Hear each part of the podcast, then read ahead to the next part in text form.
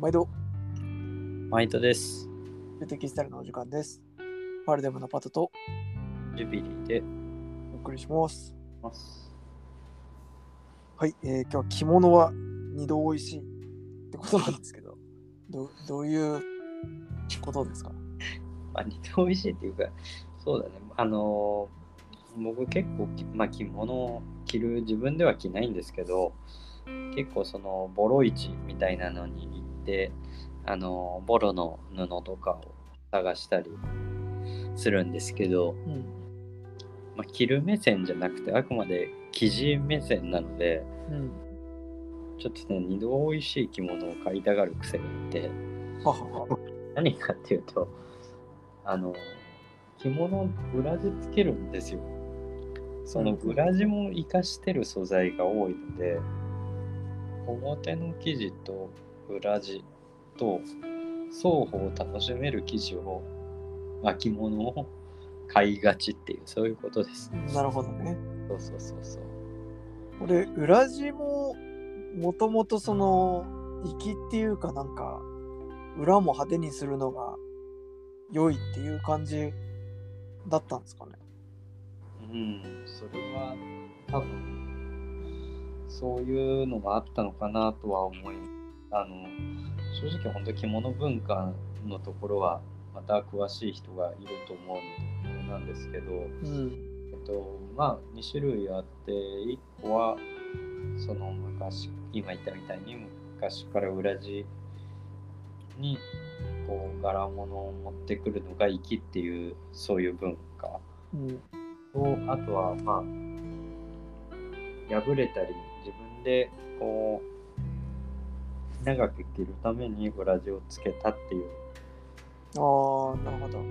そうボロボロになってきたからつけたっていうのと2種類あるかなとは思うんですけど、うん。うん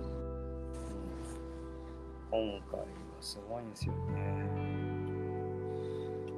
表は大島紬うん。泥染めの、えーシルク。うん。シルクって言ってもね、ちょっと綿っぽいんだよな、なんか。へえ。うん。だからフィラメントじゃないのかなって感じが。ちょっと毛羽があるような。ああ、そうそうそうそうそう。光沢はすごいあるんだけどね。うん。うん。すごい綺麗な茶色で、泥の茶色だなっていう感じのう色です。ん。ね、あのちょっとインスタでも伝えたんですけど、やっぱ大島紬って世界三大織物って言われて、っていうか世界三大織物っていうのがあること自体知らない人多いと思うんですけど、うん。えっと、ペルシャ織と、なんだったかな、なんか3つあるんですよ。うん。で、1個が大島紬。へえ。うん、世界で3つの指に入る素晴らしい織物って言われててでその一つが泥染めっていう染め方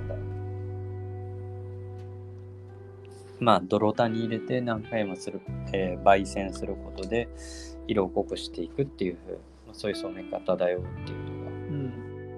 うん、で他にない黒い色が出るよっていうのがこの泥染めのすごい良さなんだけど、うん。それと、まあ、大島紬は二度折るって言われてるんですけど、うん。あの、その、一回、柄を作って、えー一回食器に乗せるんですよ。うん。で、その時に柄を描くんですね。うん。で、えーその目印をしたところをくくるんですよ。で、うんくくると、まあ、なんだろう、くくった状態で今度また染めてあげると、くくったところは色が染まらないと、防染されるっていうことで柄が出てくるんですけど、で、その染まった糸をもう一回折るっていう。うん。なるほど。だから二度折るっていうまあ、手間がある、かかる。ただ手間がかかることでどうなるかというと、平織りなのに柄物ができるっていう。うん。うん。本来はジャガードとか、その、になって糸が飛んだり、えーくぐったり浮いたりして、えーいろんな凹凸ができて柄物ができるんですけど持松紬の場合は平織りでできるだからこう薄くて軽い織物になるっていうところなんですけどうん。そんな大島紬の裏地が今回ほぐし織りなんですよ。なるほど。うん、もういちいちって感じのうんギミック詰め込みまくりみたいな。ギミック詰め込みまくり。しかもほぐし織りって結構井桁模様とか、うん。いわゆるくるめがすりみたいなものとか、今の大島紬みたいなものとか、こう、縦と横のかすり染めで柄を作るっていうのは当時多かったりしたんですけど、うん。この場合は本当に昔ながらのほぐし織りっていうか、いわゆる海域とかね、貝の国の方でやってた海域みたいなのと近いんですけど、うん。あと、あと、名線とかね、うん。そういうのに近いんですけど、縦糸に本当に色を塗ってあげて、で、それがこう、なん、なんていうの、煙のよう、煙じゃないな、のようにもやーっと柄を作っているといううか、ん。で横糸はボーダー柄になってるので、その柄の上に黒いもやがかかったような柄になってて、もう、なんか、すごいね、昔の人の感覚って。うん。なんか聞くからに気が遠くなりそうな作業ですよね。そうそうそうそう。本当慣れないとできない仕事なんだろうなって感じがすごいする。うんあほんそうなんだよね。なんか、単純に織物を織る、糸を染めて織るんでしょっていう風に言ってしまえばそれまでなんですけど、やっぱりほぐし織りはそのためにどういう柄をデザインするかっていう設計があって、でそれにして実際に、えー柄をつけて、で、柄をつけたらそれを、そこをくくるなり、えーするっていう作業があって、うん。でその後にそれをほどあの染めて、その後にくぐった糸をほどいて、で、そしたら白い場所が出てきてみたいなね。うん。それをまた綺麗に並べてみたいなね。そうそうそうそうそう。かだから結構これってなんか僕らみたいにこの布のことを気にして過ごしてる人はどうなってんだこれってパッと見で気になると思うんですけどやっぱりなかなかこう糸がどうなってるかまで見る人って多くないと思うんですけどなんかねその、まあ、ボロの骨董市みたいなところに行った時だったりとかあとエスニック雑貨屋さんとかね、なんかああいうところでもこう糸どういう風に色ついてるのかなと思って近づいてみるとなんか結構宇宙的な面白さってありますよね。そうですね。そう、だから、なんだろう。服っていうのはもう最初からできてるもの、生地っていうものは最初からできてるものってどうしても思いがちなんですけど、うん。意外によくよく見てみると、尋常、人間では考えられない、どんな方法をしたらそんな風になるのっていう作り方をされてるものっていうのは結構あって、このほぐし織りとかは、その最たるものかなと思いますね。うんうんうん今やれるところも本当になくて、やれる人もいなくて、うん。伝統工芸を残しましょうっていう話はもちろんね、あったりするんですけど、うん。うん残すためには稼がなきゃいけないし、稼ぐためには売れなきゃいけないんだけど、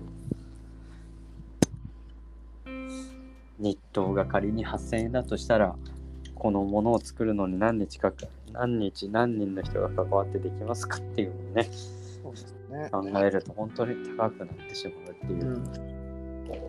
矛盾、矛盾というか、心苦しい部分がありますから。ね、まあ結構今藍染めとかもねクラファンでやってる人とかやっぱりいるからなんかダイレクトにそういう魅力を伝えたりする場所ってなんか一昔前までよりもあるんじゃないのかなって気もするんでね。なんかこういういい技術がちゃんと残ってってくれるようなうんうんね、形何かねあるといいなと思うしなんか自分らもちょっと魅力を伝えることで何かにねつなげれたらいいですよね。うん。うんうん。そうですね。なんかね、少しでも知ってくれて興味を持ってくれる人ができればサステナブルじゃないですけど、なんかそれも一つなのかなって思いますね。うんうんうん。そうですね。今こういう紬とかあのー見たい場合っていうのはどこに行けば見れるって言ってましたっけ？どね。いや、あのーたまにこう街でやってるうん布市、ボロ市みたいなうん。ものとか、あとは骨董屋さんとかもちょこちょこあったりするので、うんうんうん、東京とかだと、まあそういうところ行ったりだとか、そうたまに入りにくいほらあの骨董屋さんとかありますけどね、ああいうところ入入っていくとある。あるんですね。うん。本当に入りにくいよね。ねちょっと勇気いりますよね。うん。誰だお前。冷やかしに来たんかっていう目で見られてるんじゃないかってちょっと思えちゃうような時あるからね。そうですよね。うん。ちょっとそこを勇気振り絞って。うん。でもね、そういうところの人はすごい親切に教えてくれるから。へえ、あ、そうなんだ。うん。まあもちろん間違った知識を話される方もいるけど、あの、記事や目線からするとね、うん。うん、そんなやり方はしてないよって言いたくなる時はあるけど、でも、でもやっぱりその時代背景とか、うん。あの、やっぱり実際にそのどこの地域のどういう人どういう生活をしてるどういう人の倉庫から出てきた着物だよとかっていうやっぱストーリーがあるからうん。ああ実際にこうやって農業をやる時に使われてたんだなとかね寒い地域で使われてたんだなっていう背景が分かるとまた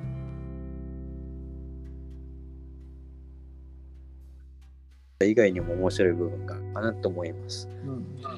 うん、行ってみよう。ちょっと、各有、僕も行ったことないので、ちょっと怖くて、抵抗あるので、まあちょっと入ってみて聞いてみようと思います。うん、そういう人ゲストに呼びたいですね、またね、いつかね。そうですね。でも本当お店行くよりあのそう骨董市とか行くのが一番あの楽だよ。うんうん。売る方も買う方もコミュニケーション大好きで来てる人が多いから。確かにね、うん。特定多数の目に触れるつもりで来てますもんね、向こうもね。そうそうそうそう。あ久しぶり行きたくなってきたな。ね聞いてたらもう行きたくなりました。うん。なるほど。というわけで、ぜひ骨董市も覗いてみてください。骨董市行くときは朝早く。あ、そう。なんで、朝早く行ってください。朝に。あの、これ面白いけど、ローズボール、アメリカのローズボールもそうだったけどさ、うんやっぱ早い時間にいいものが出て買われちゃうんだよね。へえ最後寂しくなっちゃうな。うそうそう。ーん。だから、早起きして、皆さん行ってみてください。了解しました。はい。もし行かれた方はまた感想とかね、ぜひ聞かせてください。ですね。それではまたお会いしましょう。さよなら。さよなら。